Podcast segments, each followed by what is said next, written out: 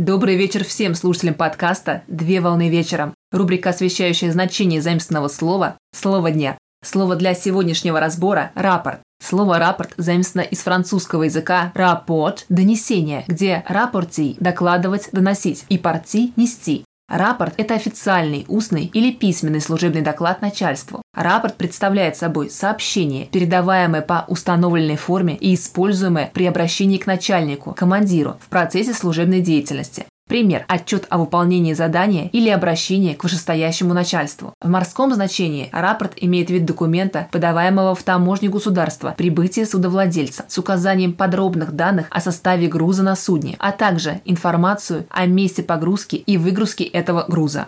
В зависимости от цели просьбы рапорт может быть разным. А именно, рапорт для получения отпуска, рапорт на подъемное пособие, рапорт для выезда за пределы воинского гарнизона и другие виды. В вооруженных силах Российской Федерации используются специальные книги с пронумерованными, прошнурованными и опечатанными страницами для рапортов о приеме передачи дежурства вахта наряда. Пример. Передача поста дежурным. На сегодня все. Доброго завершения дня. Совмещай приятное с полезным. Данный материал подготовлен на основании информации из открытых источников сети интернет с использованием интернет-словаря иностранных слов.